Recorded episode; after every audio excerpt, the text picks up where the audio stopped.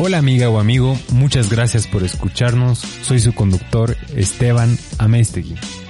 Y Subversivo es un podcast que pretende abrir una conversación sobre temas actuales y controversiales que lamentablemente son evadidos dentro de la iglesia. Por eso mismo hablaremos con Santiago Espinosa sobre su reportaje, Las cuentas pendientes de la pederastia católica. Santiago Espinosa es periodista, investigador y crítico de cine. Ganó el Premio Nacional de Periodismo, el Premio Nacional de Crónica Periodística Pedro Rivero Mercado, el Premio Plurinacional Eduardo Avaroa en Periodismo Cultural y el Premio al Buen Periodismo. En este episodio explicamos por qué la cifra de abuso sexual de menores en Bolivia llega a ser una crisis de la cual no se habla. Nombramos algunas de las secuelas psicológicas, físicas y sociales que genera este tipo de abuso Hablamos de los casos sentenciados que involucran a sacerdotes católicos.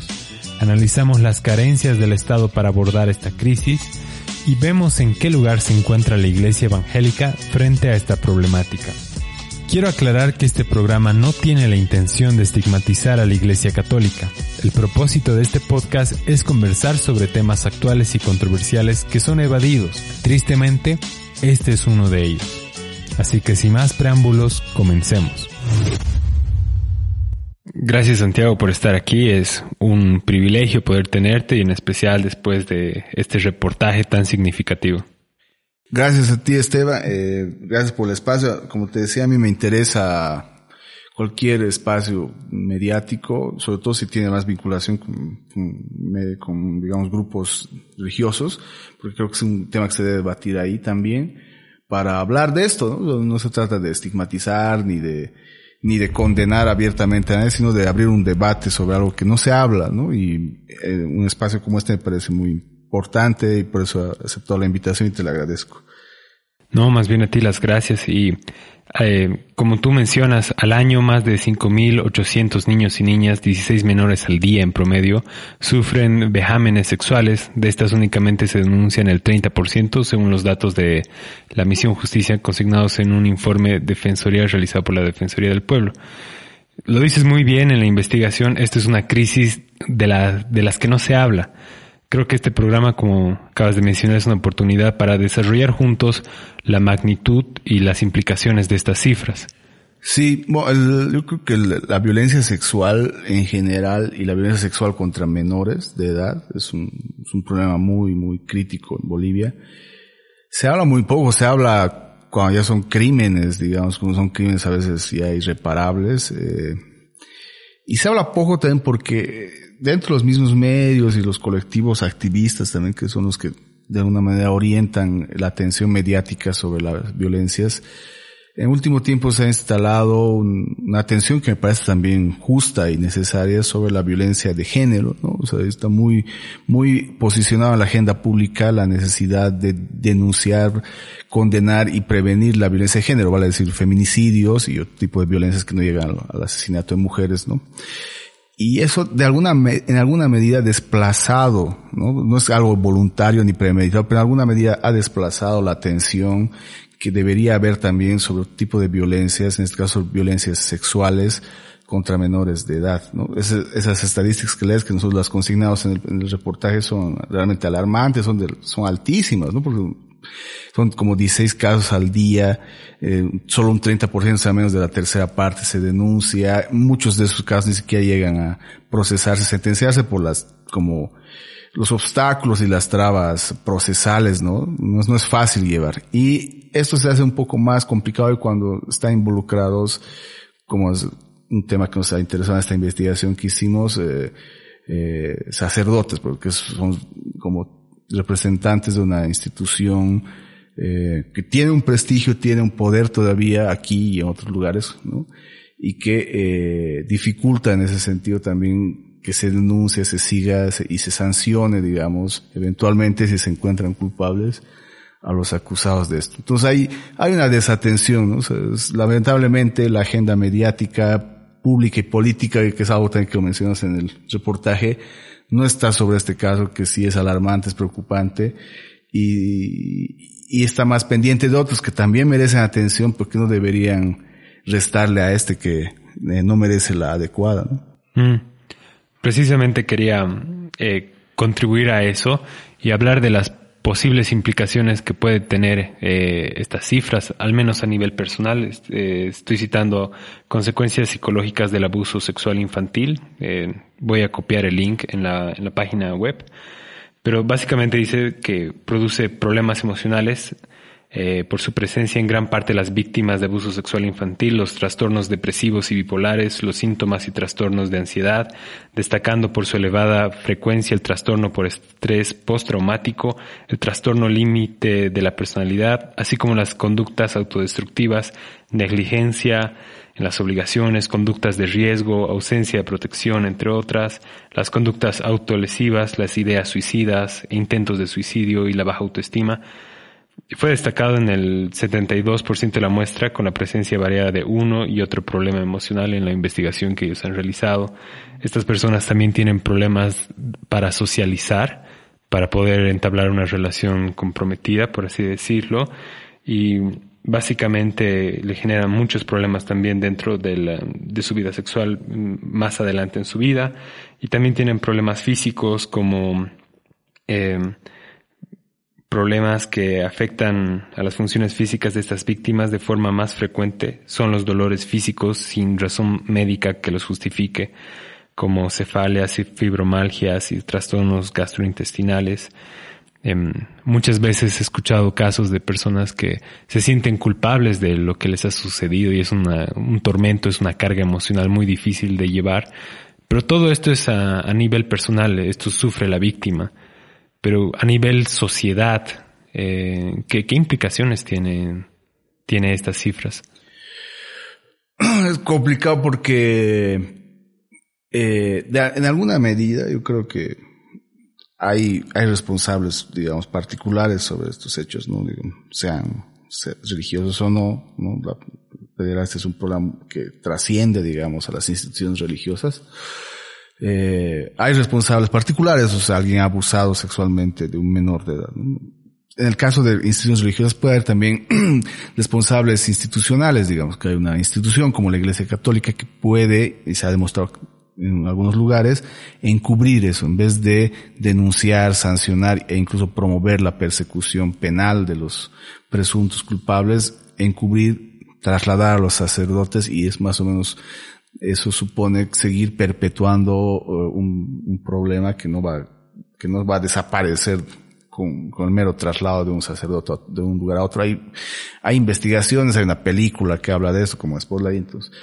Y claro, obviamente a nivel social, como hay, hay responsabilidad también de las, de la, de la, del Estado mismo que se debería ocupar de, de seguir, perseguir, eh, acompañar y también hacer como seguimiento en la restauración y en, si no cura, por lo menos en, en cierta, cierto acompañamiento terapéutico de las víctimas, ¿no? Es algo que también nosotros hemos advertido, que no, tan, no, con tanta contundencia como lo habíamos planteado, pero es que eh, hay víctimas que muchas veces tardan en denunciar o no denuncian, como dices, son, son daños que pueden pueden prolongarse el resto de sus vidas y que no necesariamente los hacen públicos, ni los denuncian, ni los convierten en denuncias penales.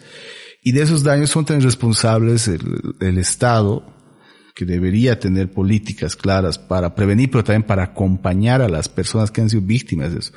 De los casos que incluso nosotros hemos detectado que han tenido estas sanciones, que son muy pocos, en el caso de los que están implicados sacerdotes católicos, no hemos visto que el Estado haya hecho acompañamiento a las víctimas, ni siquiera se preocupó por identificarlas plenamente, ver que en qué estado están psicológico, físico, cómo poder eh, eh, ayudarles a, a, enfrentar estos, estos, estos, estas secuelas que son terribles, como las que has leído, son terribles, ¿no? De variar según el caso.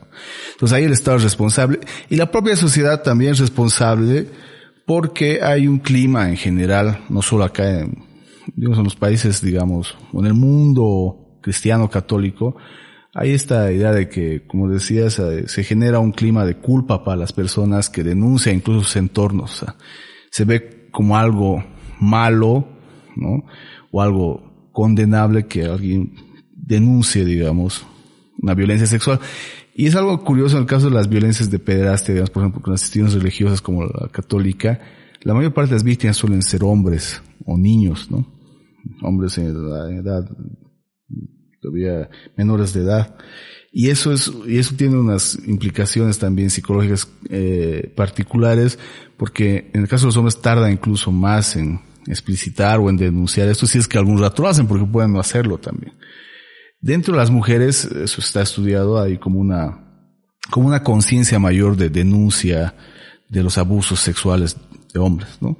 Hay un caso muy paradigmático por lo terrible y escandaloso que es el de los legionarios de Cristo en México, en el que muchas de las víctimas son mujeres ahora, ¿no? Que en su momento eran niñas y que han empezado a denunciar y lo están haciendo públicamente con sus nombres y, han generado un efecto importante creo en México a punto de que los mismos, la misma congregación de los legionarios de Cristo ha, eh, ha, ha hecho público un informe sobre sus abusos durante décadas, incluyendo los de su, los de su líder y fundador, que se llama Ciel, que ya está muerto y que está de alguna manera promoviendo y se está abriendo el debate y está generando que también se impliquen las políticas públicas esto, ¿no? Ahí sí.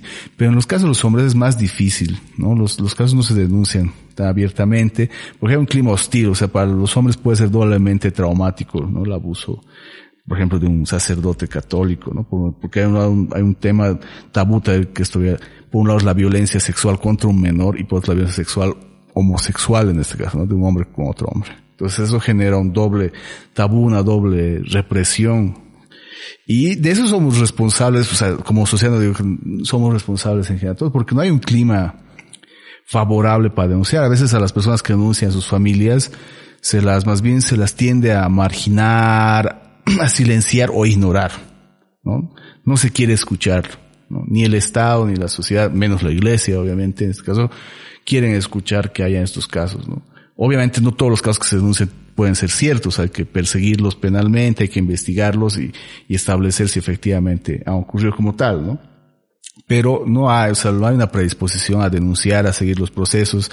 Hay un clima hostil. Y hasta hace unos años, porque la investigación abarca también casos de hace algunos años, había un temor incluso por la iglesia. O sea, en, los lugares donde ocurren las, denuncias, que son muchos casos zonas rurales, Tapacarí, digamos, en Cochabamba o San Benito, había la, percepción de que la iglesia y el cura eran todavía una institución muy, muy fuerte, muy poderosa, sagrada además, protectora y a la que no se le podía denunciar así, por así. Entonces, hay una percepción social sobre el poder y sobre la, eh, inmuta, digamos, en la impunidad, digamos, legitimada de, de las instituciones. Entonces, y a los mismos medios y a la propia sociedad nos, nos interpela esto porque no estamos contribuyendo a que este debate se abra.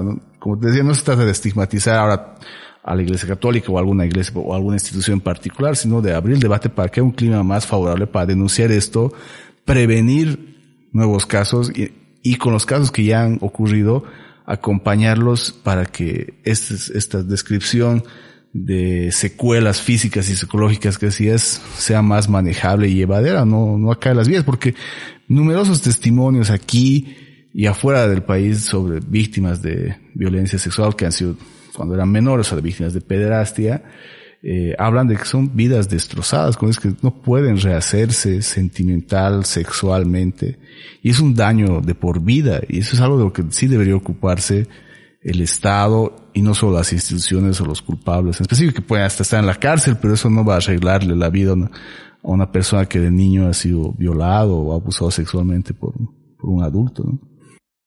Claro, y estas cifras que dan de, por ejemplo, los tres de 13 sacerdotes denunciados por violencia sexual contra menores de edad han sido condenados por la justicia ordinaria, según la investigación que han hecho. Y hay un patrón en esos tres casos, ¿no? Eh, área rural, un internado, un hogar de niños y, las, y no, eh, los victimarios, los que han producido este crimen, han escapado eh, o han evadido, buscado evadir esto y se ha buscado también negar eh, este hecho. Mm. Hay una, hay un problema estructural aquí. Sí, yo creo que hay, ¿no? Hay en la Iglesia Católica en general y mucho más, y, en, por extensión la sociedad hemos dicho, o sea, la, violencia sexual contra menores de edad es un problema eh, crítico y alarmante en Bolivia y probablemente en gran parte de Latinoamérica. Es crítico, o sea, se lo tiene que asumir así. O sea, no es un problema solo de una institución como en este caso la Iglesia Católica. Tiene implicaciones especiales en el caso de la Iglesia Católica porque es una institución religiosa que tiene mucha relación con menores de edad, precisamente en espacios como estos, como los internados o colegios, porque colegios católicos hay todavía en el ámbito rural y urbano. Y eso genera una relación directa con los, con los menores de edad, una relación de dependencia y de poder, ¿no? O sea, eso, es lo que facilita, digamos, que algunos sacerdotes o religiosos puedan incurrir con cierta facilidad e impunidad en estos casos. ¿no? Eh, eh, hay sí un patrón, digamos, hasta hace algún tiempo el de la, que era el que me marcaba, digamos, casos, sobre todo en el ámbito rural, donde hay una menor presencia del Estado, es algo medio obvio, ¿no? En, el campo el Estado es menos presente, hay menos policía, hay menos juzgados, la fiscalía no tiene, igual casos tan paradigmáticos como el de Tapacari, eh, es, es tan escandaloso que el sacerdote que cometió los abusos, que denunció y hasta aceptó, ¿no? que es de origen uruguayo, unos años después de haber sido denunciado, admitió en Uruguay eh, haberlos cometido, aunque nunca se le hizo nada porque le escapó. Ese es un, síntoma de, la ausencia del Estado. En la ciudad sería seguramente mucho más complicado que un violador o un abusador sexual eh, se escape tan fácilmente después, pero este, este sacerdote, digamos, en 2007 fue denunciado y de un día para otro se escapó de Tapaqueri, que es una población de la zona andina, cochabambina, bastante alejada, por lo menos, o inaccesible, y nunca se ha hecho más nada, digamos, para intentar resarcir, digamos, o procesar por lo menos a esta persona.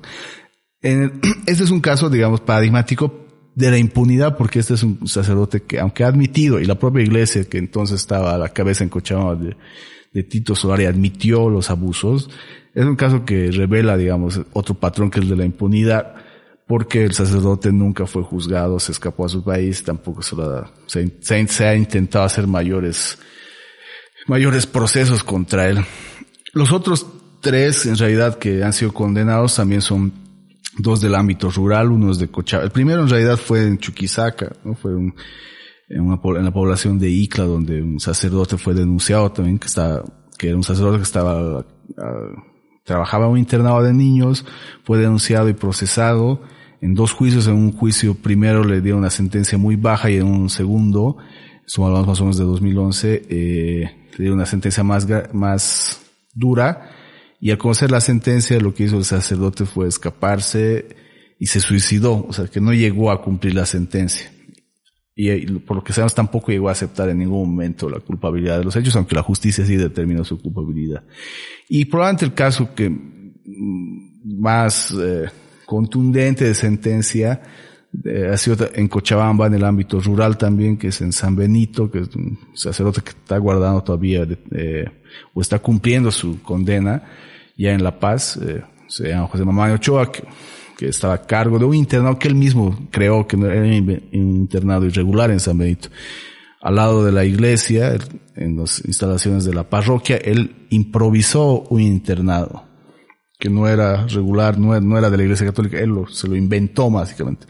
Y ahí, por los testimonios de las víctimas, sabe que, que organiza hasta orgías, toda clase de vejámenes, por los que ha sido juzgado y condenado, y por los que está todavía encerrado. Y uno más reciente es este, que es un caso muy, muy particular, que es de un sacerdote aquí también en Cochabamba, que fue denunciado, que ya es ex sacerdote en realidad. Él había renunciado a la, al sacerdocio católico porque tenía familia, se hizo una familia, eh, y obviamente ya no podía ejercer el, como sacerdote católico. Fue expulsado en ese sentido de la iglesia católica y cuando ya fungía como sacerdote de otra iglesia, ¿no? paralela a la católica que sí permite el ejercicio religioso a, a personas eh, casadas, eh, fue denunciado por una familia eh, por haber abusado a un menor cuando todavía era sacerdote. Y él ha sido el año pasado condenado, está en la cárcel. Ese es un caso que nos rompe un poco con el patrón este que habíamos visto, ¿no? De casos en el ámbito rural relacionados con sacerdotes que están eh, en directa relación con menores porque trabajan en internados o unidades educativas, que tienen una relación de poder y que en algunos casos escapan o en otras son, son juzgados o bueno, como en el caso de Chuquisaca, una forma de escape también ha sido para el sacerdote que fue hallado culpable quitarse la vida. Claro, y eh, citan a Julieta Montaño, abogada y experta en derechos humanos, y ella eh, calcula que el número real de casos de pederastía que involucran a la Iglesia Católica podría ser entre 70 y 90% mayor al que es reconocido públicamente tanto por el Estado como la Iglesia. Mm. Bueno, es, es algo que en la investigación nos hemos ocupado, digamos, de dejar en claro, es que no hay un registro serio, oficial y, confiable eh, de denuncias y casos de pederastia en, los que estén involucrados sacerdotes católicos. O sea, no hay alguna institución que haga, digamos, que registre, una denuncia de violencia sexual y el acusado eh, es sacerdote católico. No hay ese registro en ninguna institución, ni siquiera la fiscalía, y eso hemos intentado, hace un registro de la ocupación, profesión del agresor. Y es un problema porque es, obviamente hay un caso de agresión que es importante más allá de quién lo cometa, pero las especificidades de la Iglesia Católica es una institución con poder, que tiene religiosos trabajando en relación directa con menores, amerita un tratamiento especial. ¿no? Y que no haya un seguimiento institucional, estatal, desde la justicia y menos desde el Estado es problemático. Y eso hace imposible eh, tener cifras reales y confiables. Por eso esa estimación de Julieta Montaño es realmente valiosa porque hace, reconoce la imposibilidad precisamente de tener datos creíbles. O sea, solo tenemos tres condenados hasta la fecha, de 2007 a la fecha, que hasta donde sabemos son los únicos que han sido condenados, sacerdotes, por, eh, por por violación, porque no hay una figura además penal específica que sea pederastia de sacerdotes católicos, no, existe, o sea, no existe esa figura específica. O sea, los sacerdotes son juzgados, digamos, por violencia sexual contra menores de edad, eh, más allá de cuál sea su, su ocupación, profesión. Obviamente que sean sacerdotes se convierte en un agravante porque son personas que tienen una relación de poder, eh, sobre los menores, incluso sobre las familias. Eso es, eso es, algo que nosotros, a nosotros nos ha llamado la atención, que nadie se ocupe de hacer un registro. a nivel internacional hay estimaciones, digamos, que pueden ser de referencia. Eh, hace algunos años se hizo una de la Iglesia Católica de Estados Unidos, que es una de las que más ha avanzado en este tema. De hecho, hay una investigación famosísima de periodística que destapó ¿no? casos e encubrimiento que había de pederastia en la Iglesia Católica de Boston, una investigación que tiene su película que se llama Spotlight. Eh, y ahí se ha avanzado mucho en la investigación y se estima, por ejemplo, a partir de casos como el que destapó Spotlight, que era una investigación del Boston Globe, Estados Unidos, que por lo menos el 2% de los sacerdotes eh, de la Iglesia católica están, han sido involucrados o están involucrados en casos de violencia sexual contra menores que no es poco. Es una cifra que puede variar, obviamente, pero esta de referencia sirve, ¿no?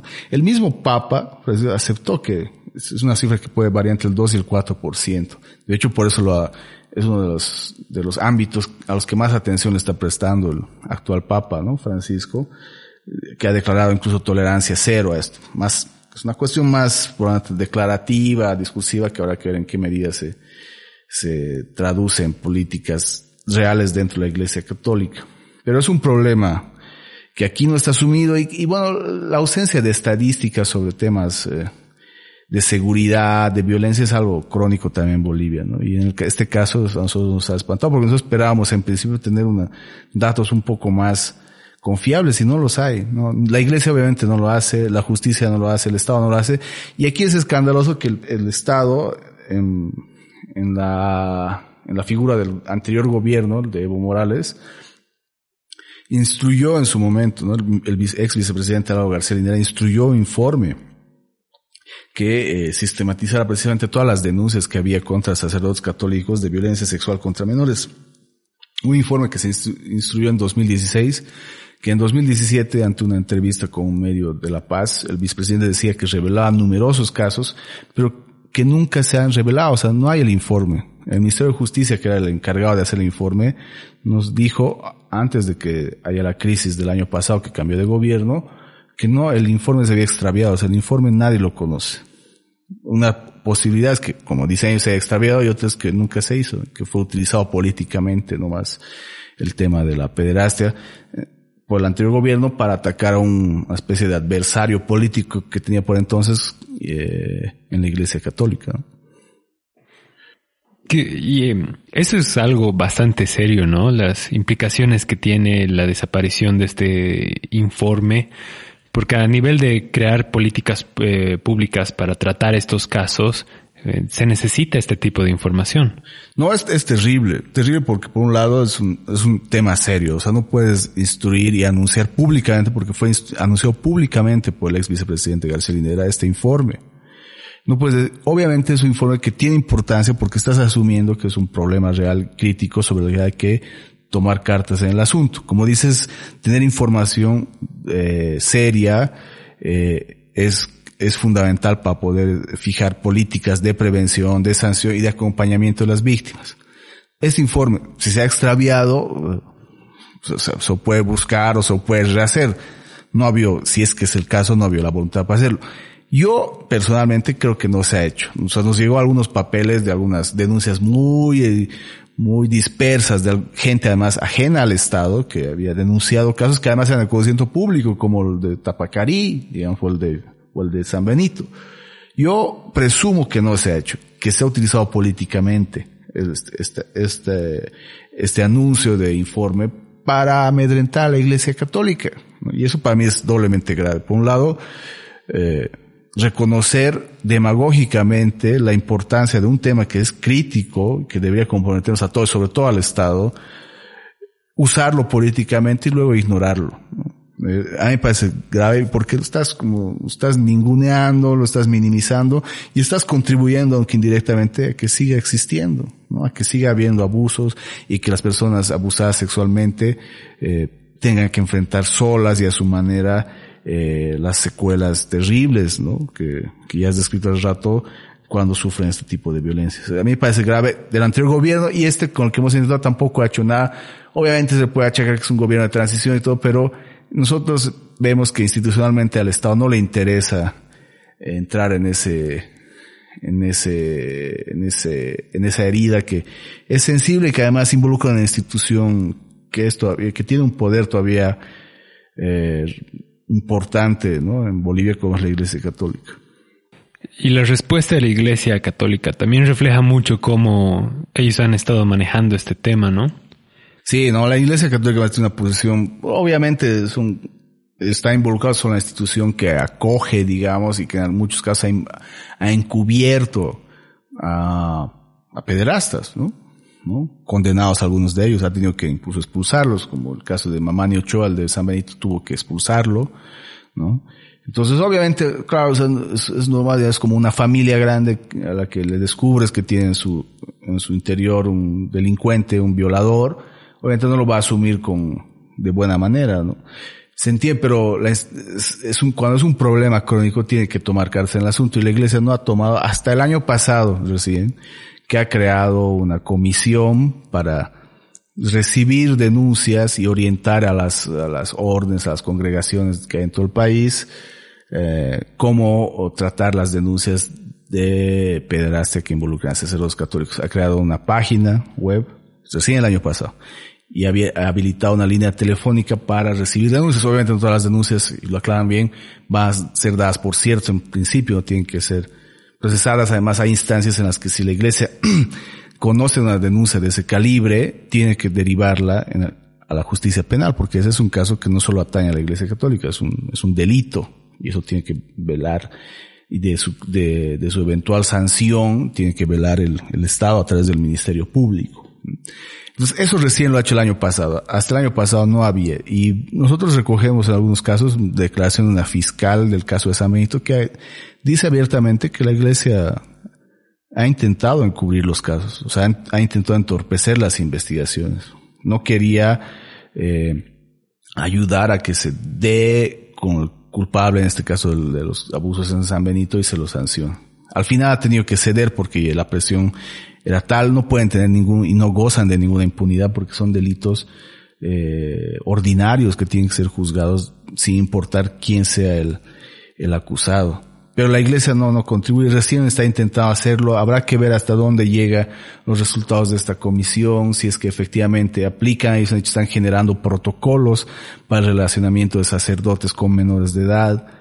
Yo creo que habrá que ir evaluando en qué medida funciona. La iglesia no ha, no ha ayudado, es, medio obvio ¿no? La iglesia debería sentirse, debería sentir vergüenza por, por eso, pero también debería en algunos casos tener alguna responsabilidad penal si es que ha encubierto y ha, y ha generado o ha permitido que esos casos sigan existiendo, porque hay indicios de que hay denuncias de casos ante los que la Iglesia Católica no ha hecho gran cosa para, para evitarlos o para denunciarlos públicamente. Según el reportaje, esta comisión está conformada principalmente por sacerdotes. Mm. Entonces, ese también no sería un obstáculo para la denuncia. Sí, no, es algo observable porque ellos en principio dijeron que iba a ser una, una comisión mucho más plural, digamos, por la condición, digamos, profesional eh, de sus integrantes. ¿no? Sé que hay algún abogado, algún psicólogo, pero en su mayoría son sacerdotes. Es, medio complicado porque termina siendo un juez y parte, ¿no? Es observable. Es una comisión que dentro de todo está creada más para velar, creo, por la Iglesia Católica que por las víctimas. ¿no? Yo tengo mis dudas de que funcione. Habrá que ver, habrá que darse el beneficio de la duda, pero claro, como tiene una presencia mayoritaria de sacerdotes, eso ya genera un principio de, desconfianza, ¿no? O sea, están ahí para cuidar a, la Iglesia Católica o para cuidar a las víctimas. Entonces, es algo que va a merecer la pena hacer seguimiento. Entonces, yo presumo que ese reportaje debería ser el primero de, una serie de coberturas que le den seguimiento, porque algo que pasa mucho en nuestros medios en Bolivia es que sacamos algún tema que puede ser importante y luego lo descuidamos y, no contribuimos a que se haga algo, porque un, reportaje obviamente no va a ser suficiente para tratar de agendar esto, ¿no? Sobre todo en una coyuntura tan politizada como la actual, ¿no? O sea, este tema creemos nosotros es importante, pero puede pasar desapercibido porque ahorita mismo las prioridades en este país son otras, no son más políticas y esto es algo de segunda o tercera importancia para las autoridades y obviamente para la Iglesia Católica. Claro, y en especial en este ámbito político, como mencionas, eh, muchos de tus seguidores que como candidato político podrían ser de tal religión, denominación, entonces. Sí, no, la Iglesia, no solo la Iglesia Católica, también, eh, y ahora algunas iglesias eh, evangélicas que están, están de a poco ganando presencia en el mundo político partidario, ¿no? No es ningún secreto, tampoco es un delito, es algo legítimo, pero involucra ciertos intereses que pueden ser afectados, ¿no? No es, no es algo casual que, digamos, en la crisis del año pasado, en la crisis política, uno de los objetos más fetichizados fue la Biblia, ¿no? La Biblia cristiana que fue empuñada por la actual presidenta, por el dirigente cívico Camacho, que ahora sigue siendo citada por candidatos como Jorge Quiroga o, o, Entonces es un, es un fetiche yo, de uso más político que religioso que está siendo empleado para tratar de seducir a ciertos sectores de la población. Se está haciendo un uso político y, eso puede generar, claro, que eh, haya cierta permisividad o por lo menos cierta indiferencia entre, entre crímenes o denuncias que puedan dañar la imagen de la iglesia católica y de, o de otras iglesias, ¿no? Eso es complicado, o sea, o sea, sí, yo creo que es legítimo que la iglesia católica se involucre en la política, pero genera riesgos, ¿no? Genera riesgos porque tiene intereses particulares, mm, no es, muchos dicen que es sano, que no es sano más bien que la iglesia intervenga directamente en los, en los estratos de poder, puede ser cierto. ¿Y por qué hay intereses ahí que pueden chocar? ¿no? Además se supone que Bolivia es un Estado laico y es algo que está acá en entredicho por, por la crisis de los últimos meses. ¿no? Hay intereses, obviamente las iglesias, sean las que sean, no ingresan a la política porque sí, ¿no? es porque tienen intereses políticos. la, importancia de que esos intereses no, no condicionen, digamos, las políticas públicas ni generen cierta, cierta inobservancia sobre algunos aspectos en los que pueden salir mal parados. Claro. Sobre la Iglesia Católica y las medidas que ha estado tomando a nivel general, en específico el, Papa Francisco, eh, mencionas, por ejemplo, que él mismo ha reconocido ese un 2%, en Estados Unidos ha reconocido un 4%, y quizás por eso el año 2019 se ha, eh, se ha eliminado el secreto papal. Y bueno, esto ha sido muy celebrado en el mundo, en especial por las víctimas. Pero esto puede llegar a tener una repercusión acá. no, no sabemos, ¿no? Yo incluso no sé si tendrá repercusión afuera. O sea, hay un clima, creo, dentro de la Iglesia Católica, creo que hay un clima, por de, los, de lo más favorable, para hablar, discutir y hasta denunciar públicamente esto. Yo creo que hay algunos indicadores que pueden ser alentadores, lo que está pasando sobre todo en México con los legionarios de Cristo, ¿no? que se está denunciando y cada vez salen nuevos datos, nuevas denuncias, las víctimas que salen abiertamente a hacer, a hacer, a hacer explícitos sus relatos de horror. Yo creo que en algunos sentidos puede haber. Y claro, dentro de la iglesia que se elimine el secreto pontificio para los casos de pederastia, digamos, que puedan ser denunciados por los propios sacerdotes, es algo importante. Eh, pero, otra vez más allá de la declaración y de lo simbólico que puede significar esto, ahora tengo mis dudas de a nivel práctico cómo pueda contribuir. Yo creo que hay un clima más favorable para hablar, discutir y denunciar el tema.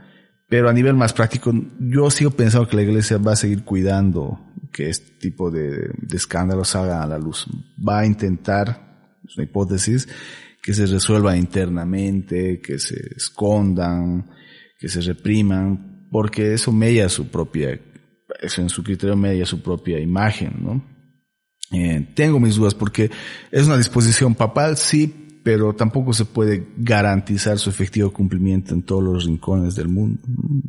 Yo tengo mis dudas de que funcione. Creo que como medida más política, digamos, de impacto público, digamos, hacia la opinión pública, puede ser importante para generar, digamos, un ambiente más abierto, para hablar y denunciar el tema. Pero para efectos prácticos, dentro de la Iglesia Católica va a ser muy difícil porque dentro de la Iglesia Católica hay sectores mucho más conservadores que el mismo Papa Francisco que van a apelar, me temo, a seguir reprimiendo, escondiendo y perpetuando en alguna medida. O sea, esto no puede ser solo responsabilidad de la Iglesia, tiene que involucrarse el Estado, los Estados, el, y la, la, propia sociedad civil a través de sus instituciones entre los medios, ¿no? O sea, no puede ser eso un problema de la iglesia, no es un problema de la iglesia católica, es un problema de la sociedad. Como tú dices, es un problema de la sociedad y está involucrando a, varios actores, la, la, iglesia, que hemos visto que en cierta forma está encubriendo esto, el Estado que no tiene estadísticas o ni siquiera métodos de, de cómo cuantificar todo esto, y nuestra sociedad tiene ciertas mentalidades que obstruyen o no permiten que se haga una denuncia con facilidad, ¿no? Entonces, quería conversar contigo, ¿qué son las mentalidades que tenemos que deshacernos para poder tratar este, este tema, esta crisis como se merece? Bueno, yo en principio creo que hay que reconocer que cualquier eh, denuncia cualquier tipo de agresión en realidad sexual de una persona adulta o menor tiene que ser eh, denunciada, juzgada, condenada, eh, sin importar quién sea el agresor. ¿no? Cualquier denuncia es, un delito, es un delito más eh, doblemente crítico porque es es un abuso a una persona más débil, ¿no? físicamente más débil, mentalmente más débil, porque no tiene un desarrollo mental, psicológico lo suficiente para entender incluso lo que está pasando, un tipo de violencia que algunos niños incluso hacen creer que es algo normal. Esto es muy común en los relatos que, que eh, se explicitan aquí, sobre todo afuera del país, de violencia de sacerdotes contra, contra niños o niñas, ¿no? Que básicamente dicen que eso es algo que está permitido, que está avalado por Dios, digamos, apelan a esa figura, digamos. Que es algo que Dios está avalando, entonces que le genera cierta legitimidad religiosa a un acto delincuencial, criminal. Entonces hay que romper por un lado esa idea, o sea, cualquier tipo de agresión, sea en la familia, porque no solo sucede obviamente en la iglesia o en las iglesias, eh, cualquier tipo de agresión sexual contra menores de edad y en general cualquier tipo de agresión sexual debe ser denunciada, perseguida, sancionada, sin importar quién sea el, implicado, desde el presidente hasta el papa, eso debería. A las instituciones, en este caso como la Iglesia Católica, hay que, hay que perderles el miedo porque en, muchos sentidos todavía hay un miedo hacia estas instituciones. Porque muchos casos también son instituciones que han reemplazado al Estado. No, es casual eso. en esos pueblos, la Iglesia Católica en muchos sentidos ha reemplazado al Estado porque no solo se ocupa, digamos, de la vida religiosa, digamos, de los pobladores, digamos, de las comunidades, sino también suple algunas, eh, algunas obligaciones del Estado que está ausente en el campo. El caso típico para nosotros es el de Tapacarí. En Tapacarí la educación básicamente de buena parte de los niños de las comunidades estaba a cargo de este internado religioso. ¿Por qué? Porque no había suficiente infraestructura educativa pública, o sea, estatal, para, ah, para cubrir la demanda, digamos, de educación de los niños de la zona. Por otro lado, ¿por qué el internado funcionaba bien? Porque los niños venían de lejos o iban de lejos hasta Tapacarí y necesitaban quedarse ahí el Estado tampoco podía, digamos, otorgar condiciones para que los niños pudieran quedarse, vivir prácticamente ahí, no tener que ir y volver cada día desde comunidades lejanas para poder estudiar. Y eso sí les facilitaba la iglesia. Entonces la iglesia suplía y suple en alguna medida algunas carencias y vacíos del Estado. Entonces por eso se le tiene un respeto excesivo, ¿no? Todavía. O sea, está bien, es un trabajo, la iglesia no hace eso porque, o sea, lo hace por, creemos por una convicción, ¿no? Filosófica, ¿no? O sea, porque cree que es parte de su misión, digamos, es, sobre todo con los niños, porque los niños son un sujeto privilegiado para la propia concepción católica, ¿no? Un sujeto que está privilegiado hasta por la misma Biblia, es alguien que un, por, Cristo, ¿no? Que, que, que básicamente tenía una relación eh, privilegiada con los niños, ¿no? Entonces, eso hace la iglesia punta de convicción, no lo hace como un favor, no lo hace como un, como una obligación, lo hace porque cree que tiene que hacerlo, porque cree que es su misión y porque además tiene recursos para hacerlo, ¿no? Reciben recursos de otras, de otras fuentes de financiación, de la misma iglesia. Entonces, eso no debería convertirse en una, digamos, en una especie de aval para que puedan cometer abusos de cualquier naturaleza. O sea, ni la iglesia, ni el Estado, en cualquier, ni ninguna institución debería estar eh, impermeabilizada, digamos, de, de culpas o de denuncias por el solo hecho, digamos, de contribuir al desarrollo eventualmente de las poblaciones. En Tapaqueños escuchamos que incluso el sacerdote que había fundado el internado donde fueron denunciados los hechos de violencia contra menores, eh, presionó en alguna medida a las autoridades y pobladores de, de Tapacari para que no hagan mayor escándalo del hecho porque estaba en juego la eh, instalación del servicio de agua potable. O sea, es otra vez, o sea, la iglesia supliendo al Estado, los servicios básicos los tiene que proveer el Estado, pero la iglesia, como no los provee el Estado, la iglesia lo estaba haciendo y estaba condicionando, digamos, el abastecimiento de agua potable para el pueblo a que eh, no se haga mayor escándalo de un caso criminal de la violencia sexual de un sacerdote contra menores. Entonces, yo creo que hay que romper con eso, o sea, con ese respeto excesivo. O sea, está bien, de respeto son, son autoridades, digamos, o, o guías más que autoridades religiosas en, en una comunidad, sea urbana o rural, que merecen su respeto, pero que no pueden ser impunes, no están, no pueden ser impunes ante cualquier exceso de poder, porque esa también la, agresión sexual es un exceso de poder, ¿no?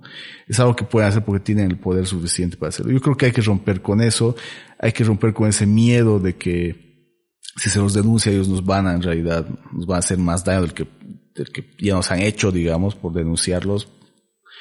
Eh, y hay que romper con la idea de que también ellos son como, están alineados con la justicia y con el Estado, por más que pueda ser así, que no necesariamente, porque eso genera otro miedo y eso sigue perpetuando la impunidad. Yo creo que hay que denunciar, sin importar quién sea, hay que, hay que relativizar el poder, ¿no? De las instituciones como la iglesia ante estos hechos, porque si no, eso solo, contribuye a perpetuar la impunidad y a que siga habiendo más casos.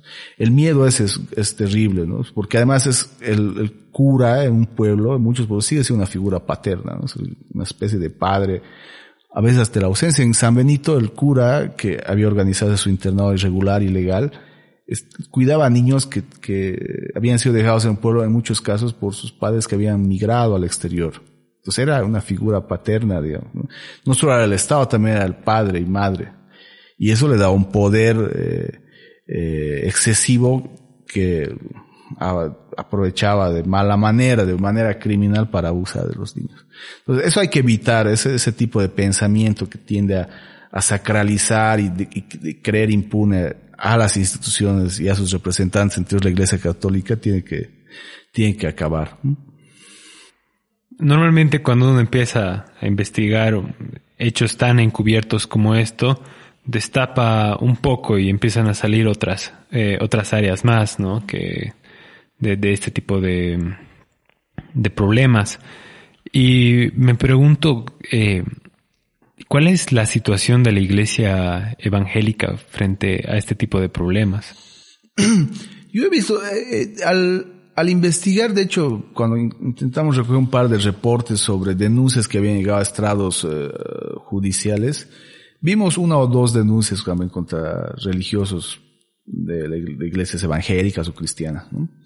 no nos quisimos meter por ahí porque no queríamos tampoco abarcar mucho más y perder, digamos, cierta profundidad.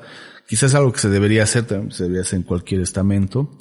Eh, creo que también en otros países ya se empezó a hacer. Yo me acuerdo mientras hacíamos la investigación, recuerdo haber leído un caso sobre, sobre todo en Estados Unidos era, porque ahí la religión, el protestantismo es casi mayoritario, de, un, de una serie de, abusos sexuales en los que están involucrados y que habían sido destapados y que habían generado cierta conciencia también entre los feligreses de esas iglesias. En Bolivia, de hecho yo me acuerdo que hay una o dos condenas, una muy reciente de hecho de un sacerdote o religioso Tarija, ¿no? que fue, ha sido condenado por un caso de abuso sexual que me parece un precedente importante, no sé si es suficiente, pero importante para hablar de que también no va a haber impunidad, así como no debería haberla con sacerdotes católicos contra iglesia cristianas. Creo que hay casos. No sé cuán, eh, cuán arraigados están como, creo que sí ha sucedido con la iglesia católica que históricamente se sabe como no, no institucionalmente, pero por lo menos en ciertos estamentos, ha aprovechado, ¿no? Y abusado de ese poder para cometer estos vejámenes y delitos. Habría que investigar hasta qué punto esto en las iglesias evangélicas o cristianas, que son además muchas, que no son solo una, está como, no institucionalizado, pero sí está como arraigado. Yo, yo creo que hay ciertas taras que se pueden reproducir. O sea, obviamente hay relaciones también de poder, no hay pastores o otro tipo de guías religiosas que tienen una relación de poder con los seguidores o feligreses, que pueden aprovecharse de las relaciones de poder, que en muchos casos además no tienen eh, este impedimento del voto de castidad, que sí es un impedimento para los sacerdotes de la Iglesia Católica. Entonces eso puede generar cierto clima permisivo, ¿no?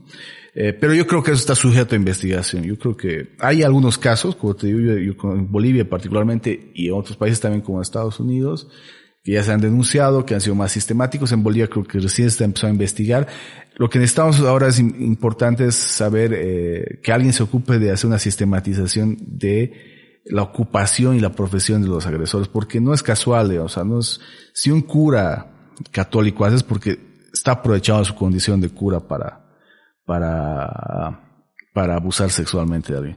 Y habría que ver en qué medida esto puede reproducirse en las iglesias evangélicas. Puede pasar, obviamente, probablemente ha pasado, pues no sé si está tan, si es tan crónico como en la iglesia católica. Yo creo que es un buen momento para empezar a investigar, porque esto es, eso es sano para las propias iglesias, ¿no? Es para tratar también de, de no limpiar su imagen, sino también de, de, de limpiarse de, de gente delincuencial, pues de delincuentes. Sea, ¿quién quiere tener en su casa un criminal?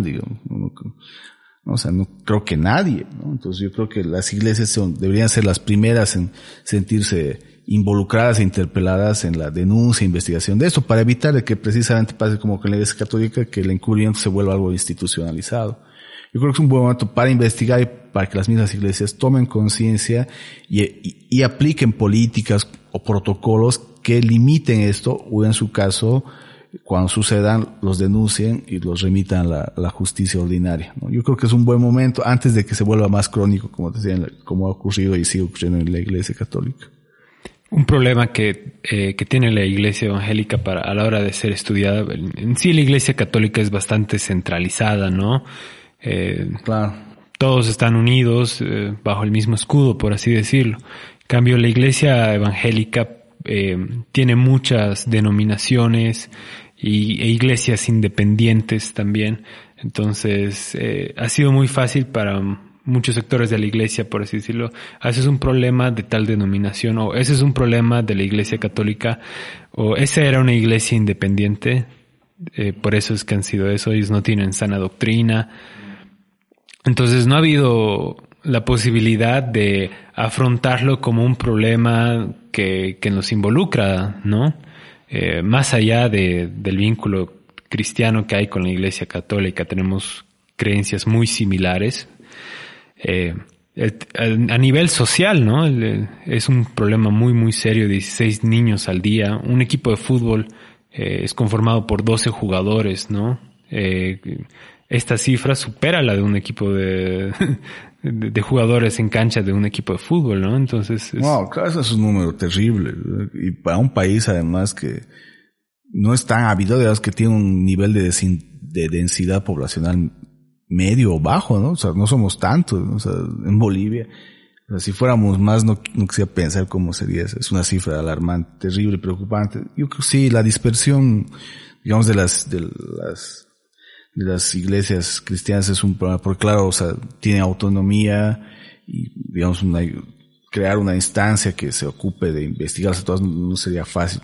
Yo supongo que se me ocurre que dentro de cada denominación debería haber comisiones. Yo creo que sería importante que dentro de las iglesias se creen comisiones para investigar y prevenir y, si ocurren, porque pueden ocurrir, acompañar a las víctimas, sancionar obviamente a los responsables, aislarlos, eh, remitirlos a la justicia penal. Yo creo que cada iglesia debería generar, porque hay, hay no, así hay posibilidad de relación directa entre guías espirituales con cierto poder y menores de edad o incluso personas que no son menores de edad porque puede haber violaciones también a personas, a mujeres que son adultas. Pues si hay relaciones de poder que pueden favorecer este tipo de, de distorsiones, yo creo que las iglesias deberían generar sus propias comisiones. De hecho, en la, en la misma iglesia católica, como dices, tiene una, una como estructura un poco más vertical y única. Hay también ciertos niveles de autonomía que, en los que se escudan, digamos, ¿no? Por ejemplo, cuando hablamos con la conferencia episcopal, nosotros no podemos hablar de lo que dicen los, de lo que están haciendo los, los uh, jesuitas o lo que están haciendo los franciscanos porque tienen un nivel de autonomía que los hace responsables de sus propios casos, ¿no? Aún así hay, ¿no? Entonces, y lo que han hecho ellos es crear una comisión central que va a orientar a su vez a las comisiones de cada orden, digamos, ¿no? Eh, yo creo que algo tal vez se podría hacer así, si no una comisión central, podemos promover en todas las iglesias eh, comisiones que ayuden, digamos, a, evitar estos casos y si ocurren denunciarlos, perseguirlos, remitirlos a justicia penal y sobre todo algo que nosotros es importante acompañar a las víctimas para minimizar las secuelas que van a haber, ¿no? porque las secuelas eh, son algo que acompañan por toda la vida a las víctimas, ¿no? O sea, que no se resuelven cuando un, cuando un agresor es detenido o encarcelado, ¿no? Las secuelas son algo que hay que acompañar y hay que tratar de reparar con mucho trabajo y de lo que debemos ser responsables todos en alguna medida. Quería hacerte una pregunta más personal. ¿Qué fue lo que les motivó a hacer esta investigación? Bueno, la investigación se realizó principalmente con el apoyo de un, de un fondo, eh, de una institución que se, se, ocupa de cómo promover el periodismo de investigación en Latinoamérica, que se llama Conectas, es una institución con algunos años ya de, de experiencia. Eh, eh, y que bueno lanzó una convocatoria a principios del año pasado, si no me equivoco, 2019, para hacer para proyectos de investigación. ¿no? En ese momento unos compañeros yo, porque es un trabajo colectivo, ¿no? como seguramente en el reportaje, no es solo mío, eh, pensamos en qué, qué, tema podría interesar, porque había que buscar un tema que tenga cierta, cierto nivel de impacto, de importancia y de interpelación pública. ¿no? Y surgió el tema este, o yo creo que en alguna medida ha sido como inspirado, por un lado, en algunas investigaciones que habíamos visto. Yo no, yo no niego que, por ejemplo, la, la influencia de, de Spotlight, esta película que recoge la experiencia real del equipo de investigación del Boston Globe sobre los casos de violencia sexual de sacerdotes contra menores de edad y el encubrimiento de la iglesia católica en esa ciudad estadounidense. Yo no digo que ha sido una inspiración, ¿no? Es una película que a, muchos periodistas, incluido yo, nos ha marcado. Es una película importante que habla de algo importante, de cuando el periodismo sí hace cosas importantes, ¿no? Cuando el periodismo sí es imprescindible para su sociedad. Yo creo que en alguna medida es una, incluso a personas que no están tan involucradas con el mundo del periodismo, es una película que ha marcado y, así como seguramente habrá gente que ha debido querer investigar la corrupción a partir de ver eh, todos los hombres del presidente, que es otro caso real, que, acabó con la presidencia de Richard Nixon en Estados Unidos. Ese sí influyó. Y yo creo que también influyó el que eh, hubiera un contexto de mayor apertura, ¿no? La Iglesia Católica desde el Vaticano estaba empezando a hablar más abiertamente, estaba por lo menos de la boca para afuera está dispuesta a reparar o intentar reparar esas heridas. Y ese contexto nos parece importante. Y lo otro es que veíamos que no había investigación sobre el tema en Bolivia. Se investigó poco o nada, casi nada. Mientras en países vecinos como Chile hay una larga tradición de investigación y de denuncia y de heridas que están siendo ahí expuestas y en alguna medida intentamos ser curadas, o incluso en Perú, donde hay toda una congregación que está siendo investigada, o en Argentina, en Bolivia se investigó casi nada. Y eso a nosotros también nos llamó la atención. Era un tema del que se había investigado periodísticamente poco y que nosotros nos preocupaba saber hasta qué punto podía ser dimensionado.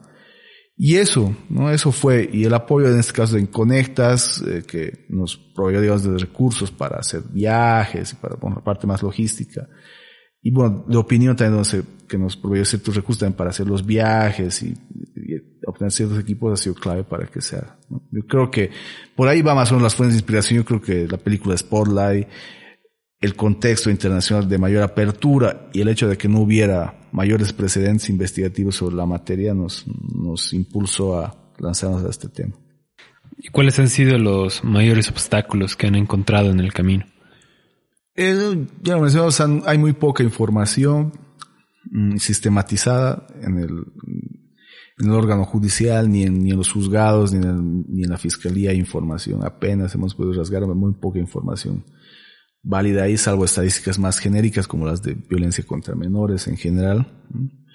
Esa una, eh, nosotros hubiéramos también querido hablar un poco más con algunas víctimas. Si hemos hablado, no se, no se expresa tanto en el reportaje, yo creo que vamos a ir sacando algunos de esos testimonios más adelante para que nos contaran más. Eh, hubiéramos también querido que, se, que hubiera ese informe que instruyó el Estado, que para nosotros hubiera sido claro, porque forma parte de nuestra hipótesis de trabajo. Entonces, claro, el que aquí se trabaje tan precariamente, tan informalmente con la información estadística, la información tan necesaria para incluso diseñar políticas públicas es algún impedimento de base. E incluso, y otro, el silencio que reina incluso en las comunidades donde había hechos, donde la gente no quiere hablar y se entiende en alguna medida, porque es un tema doloroso para, donde que en alguna medida se hacen sentir en alguna medida responsables, culpables los propios habitantes es, también un obstáculo. ¿no? es fácil hablar de esto, no es un tema del que se hable así nomás. Las víctimas de entrada, muy de los casos que estos están casi desaparecidas y se entiende, son personas que quieren rehacer sus vidas probablemente, que están intentando rehacerlas.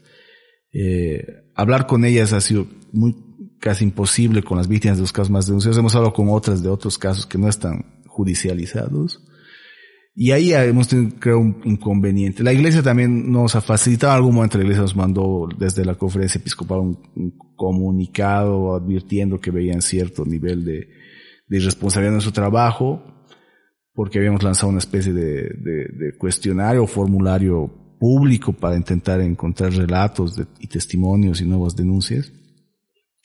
Fue también en alguna medida un intento de, de limitar nuestro trabajo. Eh, y luego, esto es algo que tengo que decir, o sea, la crisis del año pasado también ha hecho que, que la publicación, o sea, la conclusión de la publicación de este trabajo se demore más de la cuenta. Es un trabajo que ya empezamos casi a mediados del año pasado, quería haber sido concluido hasta octubre, noviembre, o sea, con su publicación, pero que por la crisis política que se impuso en el país y que, entre otras cosas, cambió de un gobierno a otro, que si es que no ha cambiado de un país a otro, eh, nos impidió cumplir con los plazos fijados en principio. Eh, para mí ese ha sido un impedimento que está más allá de nuestra voluntad, más allá de nuestra responsabilidad. Eh, que no hayamos podido sacarla antes. Pero bueno, hay cosas no más importantes, yo no creo que sean más importantes, pero sí que son más grandes y más fuertes, como la vida política de este país, que se ha antepuesto y que no nos han dejado concluir a tiempo esto. Aún así, para mí es importante que haya salido aún ahora, aunque como te digo, el impacto pueda estar siendo opacado por la agenda política que toma por asalto todo. Yo creo que es importante empezar a hablar de esto. Me hace recuerdo a la película justo de Spotlight que cuando ya están más cerca de terminar la investigación, eh, justo sucede el 11 de septiembre y todo esto se ve retrasado. Sí, exactamente. ¿no? Salvamos las distancias, obviamente es una investigación modélica, digamos, lo que se debería hacer, nuestra investigación realmente histórica para el periodismo. Pero sí, a veces la, el curso de los acontecimientos, la historia más grande se interpone con las historias aparentemente más chicas, ¿no? Y no se puede hacer nada, o sea, o sea, ¿qué podríamos hacer en un, en un país que está cambiando, que está muriendo, digamos, en octubre y noviembre del año pasado, o sea, no, no podíamos ni hacer entrevistas, ni publicar nada, o sea, ya a nadie le iba a importar probablemente. Eh, hemos tenido que esperar y, y tratar de darle cierto, cierta vigencia que yo creo que vaya cobrando con el tiempo. Yo creo que hay que darle seguimiento, es importante, ¿no? Que no, que no se quede en esta publicación, no solo nosotros, sino otros medios. Hay que hay que agendarlo, digamos, en la opinión pública, ¿no? Reconocerle su importancia y su urgencia. ¿Qué repercusiones ha tenido hasta ahora el reportaje? yo creo que fueron limitadas. La iglesia no ha respondido, que es algo que presumimos que iba a pasar. Eh, eh, yo creo que se ha ido compartiendo bastante el trabajo. Hemos sí motivado a que el ministro actual de Justicia, Álvaro Coimbra, se comprometa a buscar este informe supuestamente extraviado. Y hemos, creo, de alguna manera reabierto el debate, que, estaba, que estaba cancelado, que se había cancelado. Yo creo que hay que darle más impulso. Lo publicamos hace como un mes y, y es también responsabilidad nuestra evitar que se esfume, ¿no? Tenemos que hacer todos los esfuerzos para que se mantenga vivo en la agenda. Yo creo que haber ya comprometido al ministro actual, habrá que ver hasta dónde lo, es serio su compromiso a buscar ese informe. Es algo para nosotros importante, por lo menos nos compromete a hacer seguimiento. Y yo, bueno, vamos a intentar eh, seguir publicando cosas que traten de reconocerle, concederle su importancia y su, su centralidad a un asunto que, suele pasar desapercibido en, la agenda pública. ¿Hay algún mensaje que te gustaría darlo para la iglesia en general, sea católica o evangélica? Pues, yo, yo el, reportaje en alguna medida dice, es un llamado también a que se abran y traten no solo de limpiar su imagen, cualquiera debería ser, sino también de, de limpiar su propio, su propio organismo, digamos, ¿no? tratar de, de purgar todos los, los, eh, los delitos y faltas que nos que han incurrido por sus, a nivel más personal, pero también a nivel institucional. ¿no? Se debe saber que la iglesia asuma seria, las iglesias asuman seriamente esto, ¿no? Que, que no solo se ocupen de esconder, ¿no? O, estos, estas denuncias, sino que se que traten de prevenirlas realmente, ¿no? y cuando pasen, como han pasado muchas, se comprometan a, a acompañar y procurar la reparación de los daños, que no solo pasa por lo económico, que es algo que no se acá, sino en otros países, que se comprometan seriamente a reparar los daños en las personas que sí han sido dañadas. ¿ya? Yo creo que para mí es importante. Prevenir, por un lado, es clave, pero también reparar las secuelas, las heridas en las personas que han sido dañadas por esto. Para mí es, algo que, que, sí debería comprometerse la Iglesia Católica y todas las instituciones que se crean involucradas en esto. Santiago, si la gente quiere dar seguimiento a, al, reportaje, ¿no? Las nuevas noticias que salgan al respecto o seguir tu trabajo, ¿dónde te pueden encontrar? Bueno, yo, yo trabajo actualmente como periodista, soy periodista en periódico Opinión, me pueden buscar ahí, en las redes sociales, estoy abierto. En algún momento hemos pensado también abrir un sitio en Facebook, veremos algo, una red social para recibir información, compartir información también. Pero por ahora, digamos, me pueden buscar en mi Facebook personal, que estoy como Santiago Espinosa, y, y, también pueden enviar información al periódico Opinión, que es un tema que en el periódico Opinión sí nos interesa seguir investigando, denunciando y problematizando. Entonces, si, la, si, hay, si hay personas que creen que pueden aportar esto, van a ser muy bienvenidos y agradecidos en el periódico Opinión. Muchas gracias, Santiago. Eh, aprecio mucho el trabajo que has hecho. Eh, la iglesia, el Estado, no han, no han hablado, no han dado parte en informes sobre esto, pero a partir del periodismo ustedes han dado una muy buena base de, con la que se puede empezar a trabajar sobre prevención y conocimiento de lo que realmente está pasando. Y felicito mucho el trabajo que han hecho con el, el equipo de, de opinión conectas, ¿verdad? Sí, no, gracias a vos. Está, sí ha sido equipo, digamos, que, que además se ha ido como transformado, como hace una investigación que ha durado más de lo que se previa ha intervenido casi 10 personas que nos han ayudado en diferentes tareas. Eh, sí, no estaban ahí desde, ojalá espero no, no, olvidarme, está Andrés Rodríguez, en el momento Darinka Sánchez, todos periodistas, o casi todos. Eh, Alejandro Orellana, Dico Solís, Mitil Antesana, Sergio de la Cerda, y algunas personas que no son periodistas porque han colaborado desde sus diferentes, sus particulares áreas de trabajo como Ariel Ceballos o Melanie Patiño, también en última instancia los periodistas Joel Vera y y Peter Luna. ¿no? Pues, todos en alguna medida han apoyado y han trabajado más que apoyar en este reportaje y es mérito suyo. No ha sido fácil, digamos, el resultado siempre es como menos satisfactorio de lo que uno quisiera, pero creo que es como un punto de partida para seguir trabajando, ¿no? para tratar de reconocer su importancia y tratar de dar alguna, promover algún tipo de ayuda, no ayuda, apoyo, por lo menos reconocimiento para evitar de que sea siga siendo tan crítico el, tema de la violencia sexual contra menores en un país como el nuestro.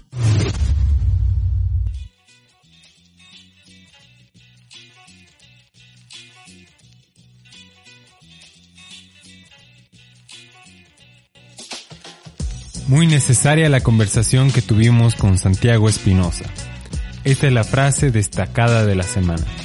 Que las iglesias asuman esto seriamente y no se ocupen de esconder estas denuncias de abuso sexual, sino que traten de prevenirlas. Y cuando pasen, como han pasado muchas veces, se comprometan a acompañar y procurar la reparación de los daños.